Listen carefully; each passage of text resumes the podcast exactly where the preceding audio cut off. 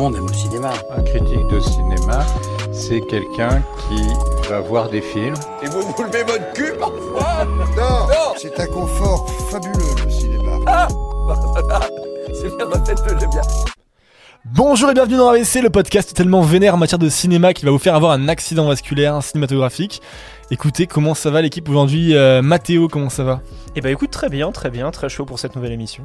bah, Gaston, euh, Toujours fidèle au poste, euh, je suis à fond là.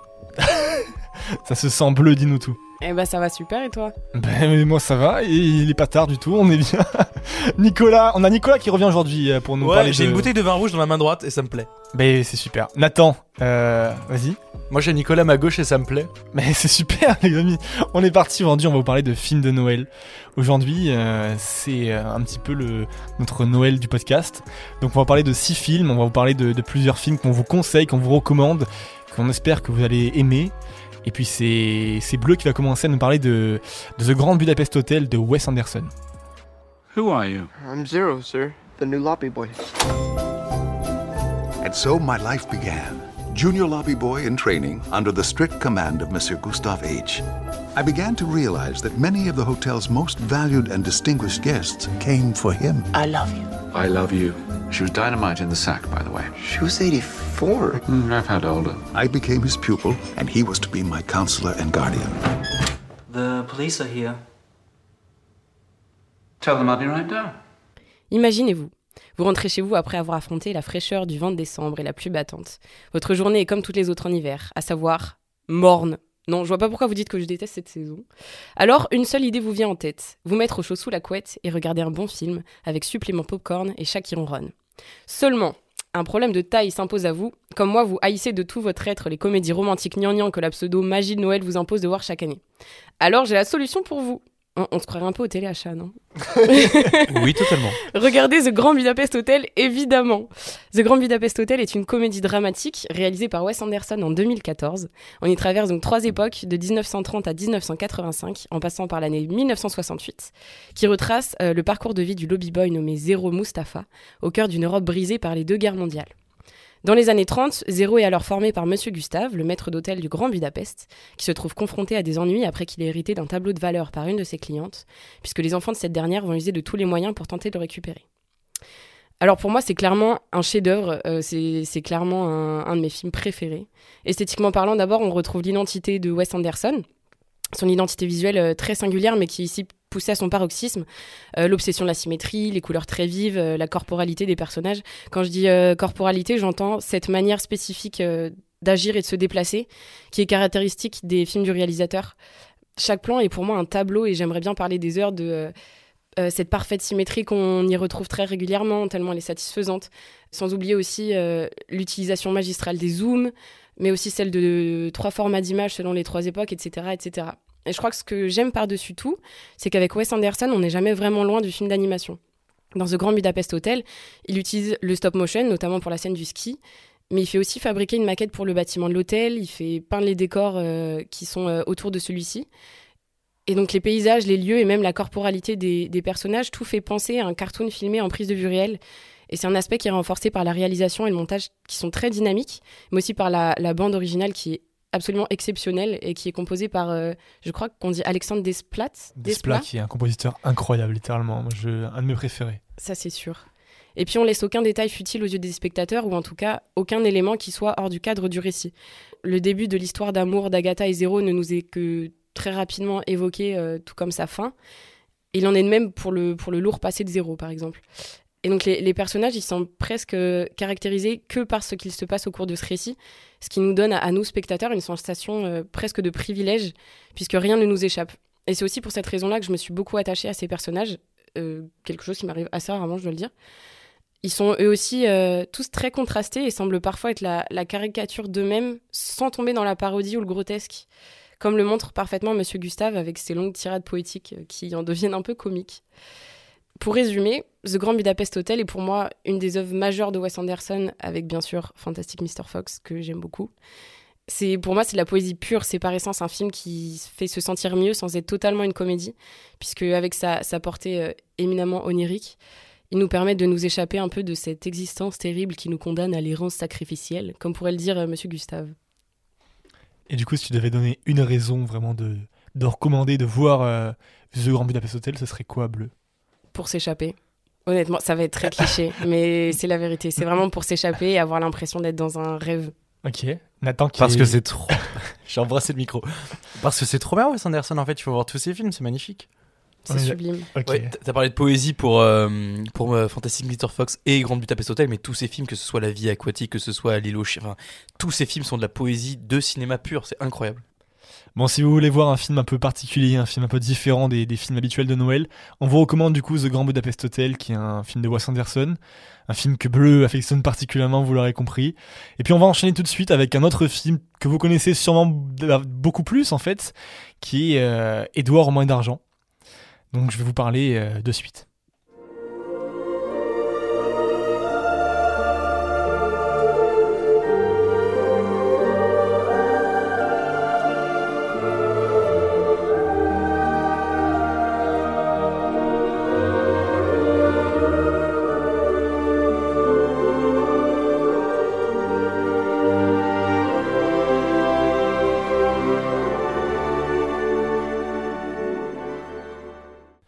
C'est à moi de m'essayer à cet exercice de, de la recommandation d'un film de Noël.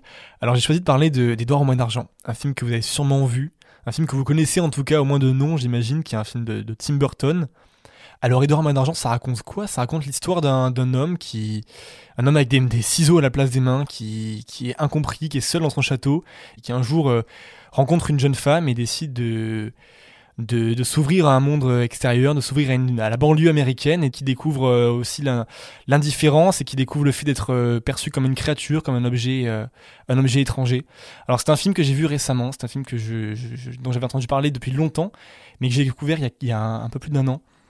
Et j'avais envie de vous recommander parce que c'est un film qui évoque No- Noël forcément par les scènes de neige, à travers les, moments de sculpture, les moments de, pure poésie qu'on a entre les deux personnages qui, qui nouent une, romance, euh, bah, une romance de Noël en fait qu'on pourrait qualifier. C'est pas un film purement de Noël puisque euh, c'est pas un film qui présente un, un repas de Noël ou qui, se passe euh, dans, cette, dans ce moment de l'année, mais c'est un film qui me, qui, qui- qui me paraissait évident pour ce thème-là.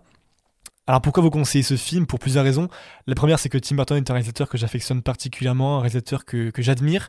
Et avec Edouard Main d'Argent, il signe un, des, un de ses plus grands chefs-d'œuvre. C'est un film magnifique sur, euh, sur cette, ce jeune homme incompris. C'est un film magnifique du coup pour Noël, puisque ça, témoigne en fait de, la solitude aussi d'un être qui, euh, qui découvre l'amour, qui découvre euh, des moments de, de vie magnifiques et qui puis également est, soumis à, à la cruauté d'un regard ennemi, d'un regard qui le place comme un monstre. Et c'est souligné par la musique magnifique de Danny Elfman, également l'esthétique forcément de, Tim Burton, c'est magnifique, c'est cette banlieue américaine qui est dépeinte euh, d'une manière gothique, d'une manière euh, sublime par son réalisateur. C'est un film de, sur les incompris, c'est un film sur les, la solitude, sur euh, la monstruosité, sur énormément de thèmes qui peuvent, qui peuvent sonner juste à Noël et qui peuvent rappeler des valeurs importantes qu'on se remémore à ce moment-là. Donc voilà, pour, euh, pour la poésie du film, pour le jeu de Johnny Depp, pour la mise en scène sublime de Tim Burton, je ne peux que vous recommander Edouard Main d'Argent, un film qui m'a ému, un film qui me, qui me touche, un film qui, qui vous parlera sûrement pour Noël. Et on va enchaîner de suite avec le, le prochain film qui est La vie est belle de, de Frank Capra, que va vous présenter Nathan.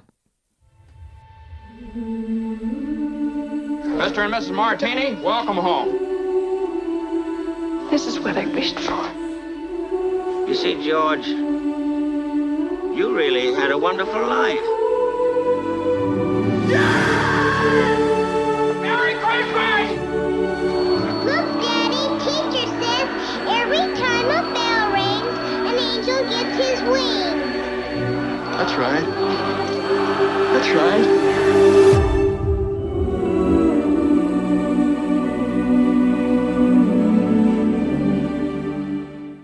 permettre de reprendre un peu la petite mise en situation que Bleu vous a faite.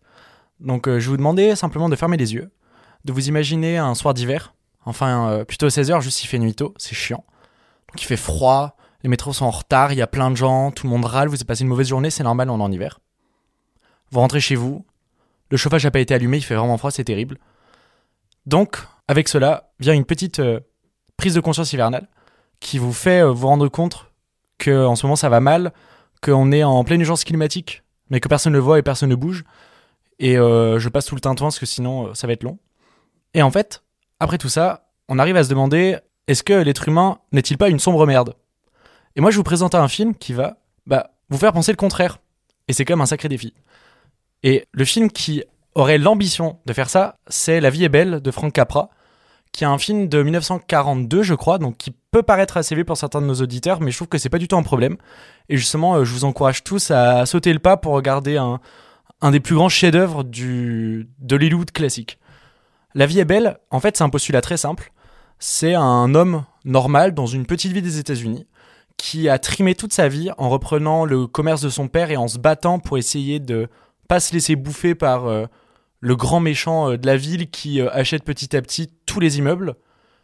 Et en fait, voyant que son combat est euh, extrêmement mis en péril et que il est particulièrement signifiant, notre personnage, il commence à se demander est-ce que j'aurais mieux fait de ne pas vivre, de ne pas battre comme ça? Est-ce que mon investissement, il n'était pas pour rien finalement? Et en fait, alors que notre personnage se demande s'il va se suicider, un ange tombe du ciel. Et cet ange le prend par le bras et lui dit Viens, j'ai une petite chose à te montrer. Et cet ange va lui montrer en fait ce qu'aurait été le monde sans lui, ce qu'aurait été cette ville sans lui. Et en fait, on peut voir que même les actions les plus insignifiantes peuvent changer énormément de choses. Finalement, s'il n'avait pas été là et qu'il n'avait pas entrepris tout ça, les choses auraient été bien pires, si ce n'est bien différentes. On est tellement en empathie avec le personnage que même nous, on se dit, le pauvre, il s'est battu tout le temps avec sa famille, avec tous les gens du village, etc. Il sait plus où donner de la tête. Vraiment, c'est un investissement personnel dans sa vie professionnelle qui est juste monstrueux. Et c'est quelque chose qu'on connaît peut-être tous, au moins avec nos parents. Et on en vient tous à se demander est-ce qu'on n'en a pas trop fait pour pas grand-chose? Et du coup, on est vraiment euh, complètement en empathie avec ce personnage. Et on ressent d'autant plus cette joie en fait qui peut venir du fait que, bah non, chaque instant mérite d'être vécu et c'est ça qui est magnifique. Pour pas spoiler, je pense que une- la scène de fin du film est une des plus touchantes qu'on ait pu faire au cinéma. Et comme le disait Nicolas tout à l'heure, c'est un des films préférés de David Lynch, qui est quand même un grand réalisateur. Donc euh, on voit que le film a une aura particulière. What do you want? You you want the moon? Just say the word and I'll throw a lasso around it and pull it down. Hey, that's a pretty good idea. I'll give you the moon, Mary. I'll take it. Et on va tout de suite enchaîner avec euh, Tokyo Godfather présenté par Matteo. Vas-y Matteo. Je vais vous présenter le film euh, Tokyo Godfather, un film d'animation du regretté Satoshi Kon, un réalisateur de films d'animation excellent qui a fait euh, d'autres films comme euh, Perfect Blue. Donc je vais vous mettre dans un petit, contexte pour vous donner envie de regarder ce film. Donc c'est l'hiver dans la rue de Tokyo. La neige recouvre les trottoirs, voitures et passants. Ici, la nuit de Noël affole les magasins. Les parents courent acheter un cadeau pour leurs enfants dans un Japon mondialisé. Dans une de ces rues, une impasse sombre, Anna cherche un cadeau pour Miyuki. Et comme à leur habitude, euh, la jeune Miyuki et Jin, sorte de subti- de substitution, euh, se chamaillent à cause d'un mot de travers. À ce moment, au milieu de cette décharge de poubelles, cartons, un gémissement. Fruit de ce hasard si particulier typique des films de Noël, Kyoko arrive dans la vie de ce trio de sans-abri et les entraîne dans une épopée pour retrouver la mère. Abandonnée, mais elle réveille euh, cette espèce de sentiment de famille typique de Noël entre ces trois personnages. Tous les protagonistes sont ramenés à leur propre histoire, à la dureté de leurs conditions de sans-abri dans un Tokyo glacé et froid. De trottoir en trottoir, les pleurs et rires d'Anna nous racontent la vie d'une femme transgenre dans la rue.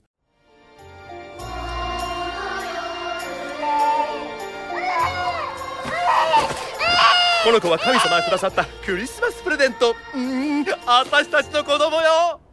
え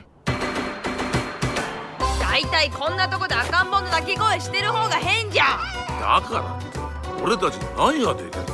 親を探すわ。探すったって。つまり俺たちはてめえの面倒一つ見られないろくでなしの仲良し三人組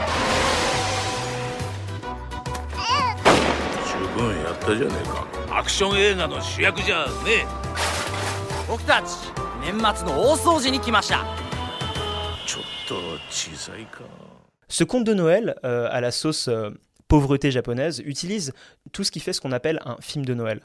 Le hasard des rencontres, les miracles, tout ça nous plonge dans cette esthétique du film de Noël, tout en, bien que je n'aime pas les films de Noël, c'est le propre de ceci, et celui-ci a une telle finesse dans son traitement des sentiments, dans le traitement des retournements de situation, des rencontres, euh, dans cette quête, que il nous attache vraiment à ce trio de personnages qui est pour moi un des plus attachants que, que, que j'ai vu dans le cinéma. Si je vous conseille ce film de Noël, bien sûr, Euh, Moi-même, qui ne les aime pas, comme je l'ai dit, j'ai été extrêmement touché par celui-ci. Et euh, c'est pour ça que euh, ça m'a fait pour moi un excellent film de Noël à regarder sous la couette pour se réchauffer le cœur en famille ou en, en couple. Ou seul. Ou seul, bien sûr. Mais... Ou en trouble. Bon, voilà compris, Mathéo vous conseille ce film euh, Tokyo Godfather. On va tout de suite enchaîner avec un, un autre film très différent qui va être Légende d'automne présenté par Gaston. C'est parti pour Légende d'automne.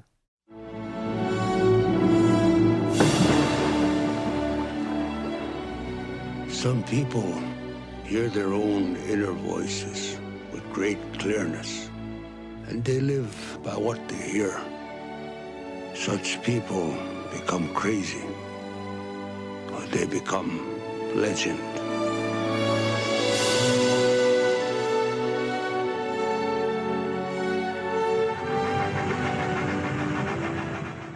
Fermez les yeux. Imaginez un ranch dans le Montana, état américain montagneux, vallonné et verdoyant. Prenez un vieux colonel, héros des guerres indiennes, mu en patriarche bourru, méfiant envers l'armée et le gouvernement central. Prenez trois frères très différents les uns des autres. Alfred, l'aîné conformiste et carriériste, mais aussi profondément humain. Samuel, l'idéaliste qui entraîne les deux autres à s'engager pour combattre les troupes du Kaiser en France. Et le rebelle Tristan, aventureux, taciturne, aimé de tous et de toutes malgré ses revirements. Faites-les traverser moult péripéties sur une période d'une quinzaine d'années condensée en deux heures. Vous obtenez Légende d'automne d'Edward Zwick, sorti en 1994.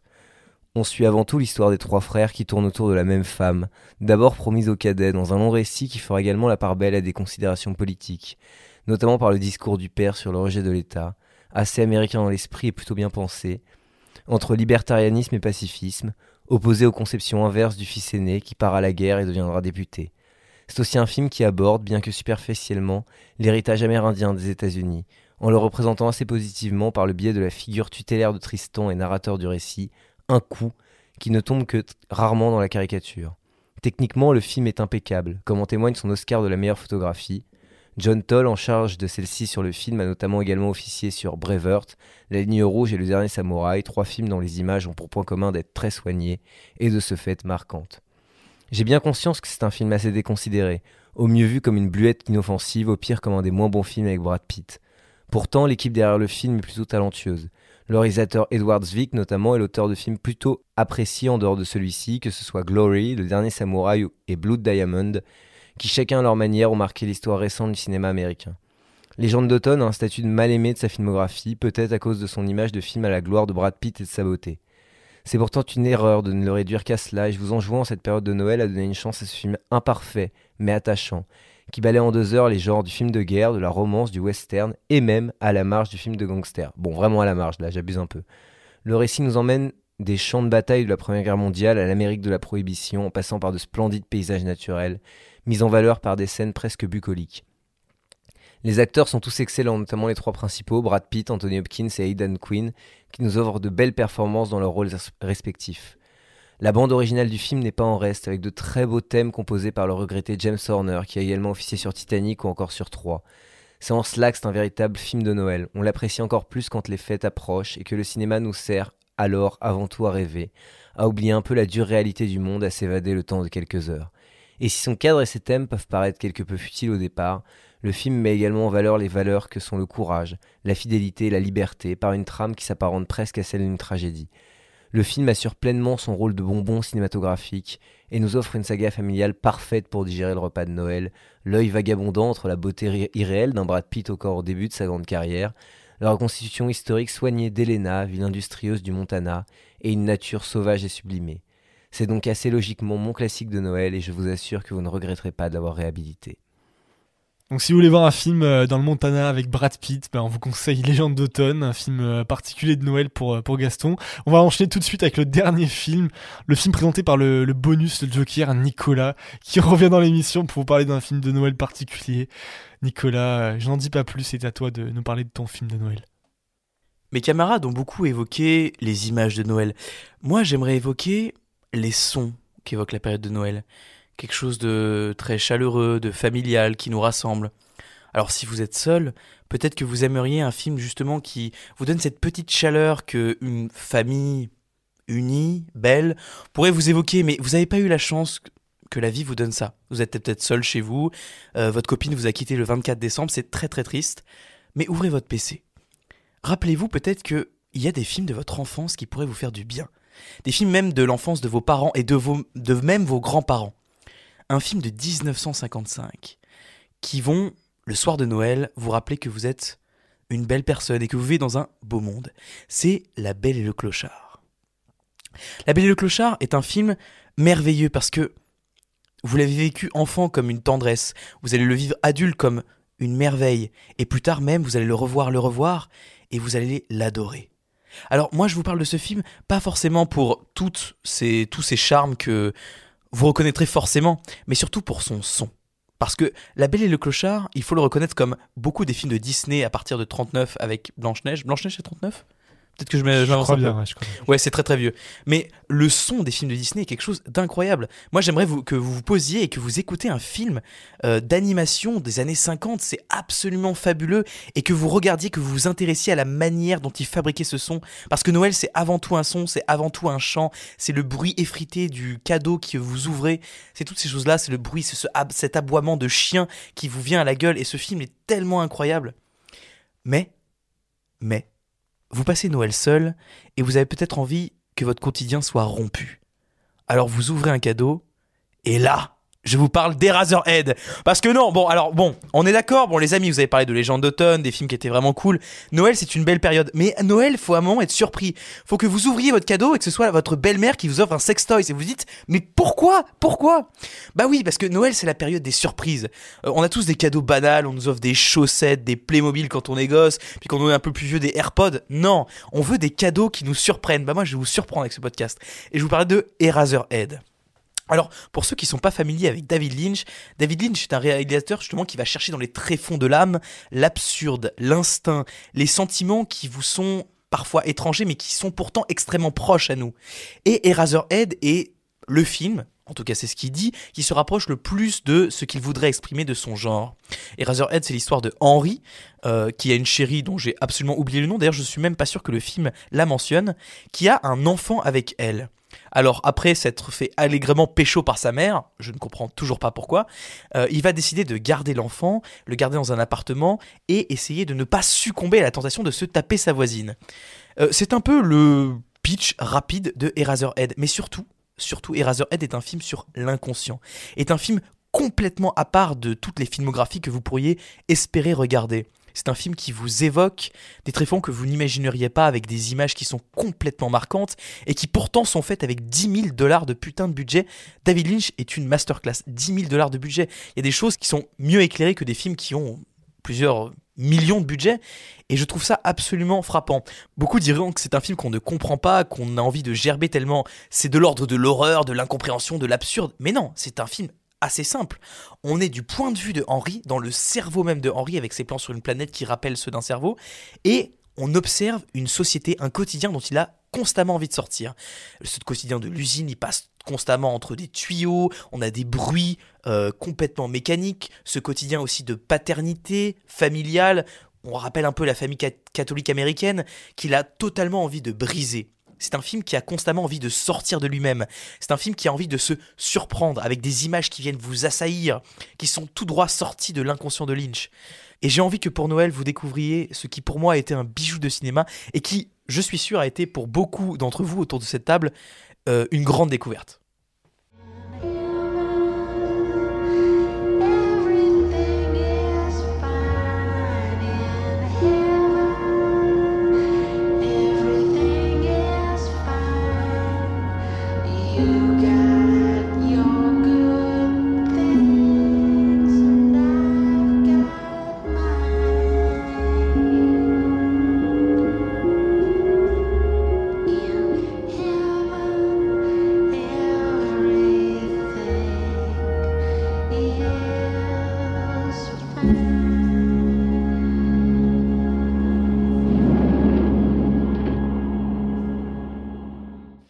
Sur ce cadeau euh, surprenant de Nicolas, on va, on va conclure ces, six films euh, de Noël qu'on vous a conseillés, de, films pour Noël aussi qu'on vous a conseillés. Écoutez, euh, comment s'est passée cette émission? Qu'est-ce que vous en pensez? Est-ce qu'on est le, on est le 12 décembre aujourd'hui, ou le jour où sort l'émission? Nathan, qu'est-ce que qu'est-ce que tu as envie de dire pour pour conclure cette émission sur les films de Noël? J'avais oublié à quel point c'était vraiment un plaisir d'écouter Nicolas parler et euh, j'aimerais vraiment que tu continues éternellement parce que c'était trop bien. J'ai vu, je fais un petit tour des visages qui étaient là et j'ai vu comment on t'écoutait tous vraiment comme des enfants euh, qui écoutaient Père Castor qui nous racontaient une histoire. C'était merveilleux. Pour toi, t'as parlé d'un film que j'aime vraiment pas. Alors bravo.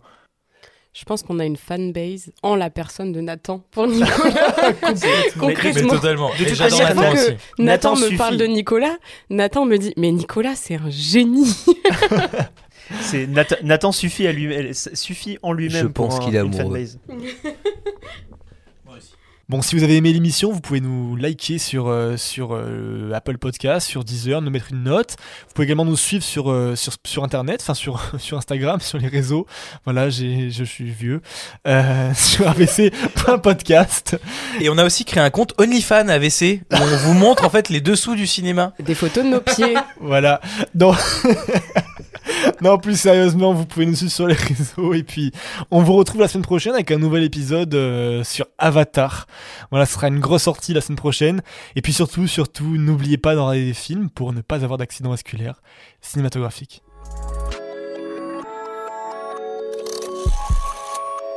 Didn't finish? How did you get that idea? I'm not finished.